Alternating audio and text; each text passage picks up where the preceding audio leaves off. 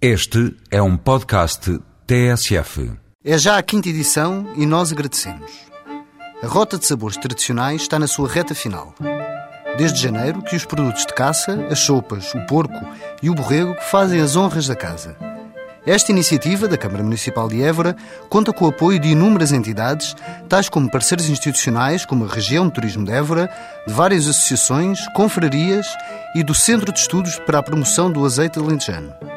A sua missão é oferecer ao visitante uma diversidade cultural que se faz também na gastronomia, convidando-nos a conhecer um pouco deste património que é o nosso. Este mês é dedicado aos mais golosos. Até 31 de maio, quem se portou bem leva uma sobremesa, ou melhor, inúmeras, pois esta é uma das regiões do país onde a doçaria é mais rica e diversificada. Na iniciativa de Rota de Sabores Tradicionais participam 34 restaurantes e duas pastelarias de fabrico próprio. Os atores principais somos nós e no elenco à mesa, e por ordem quase alfabética, estão as iguarias.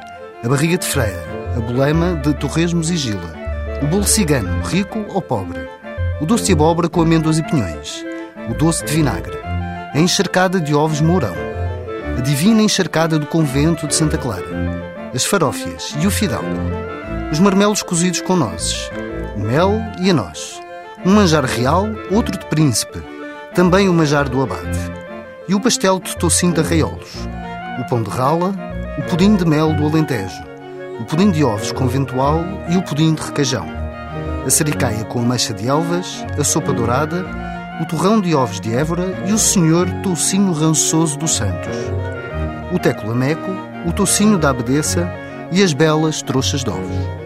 Até para a semana, com mais produtos e sabores tradicionais.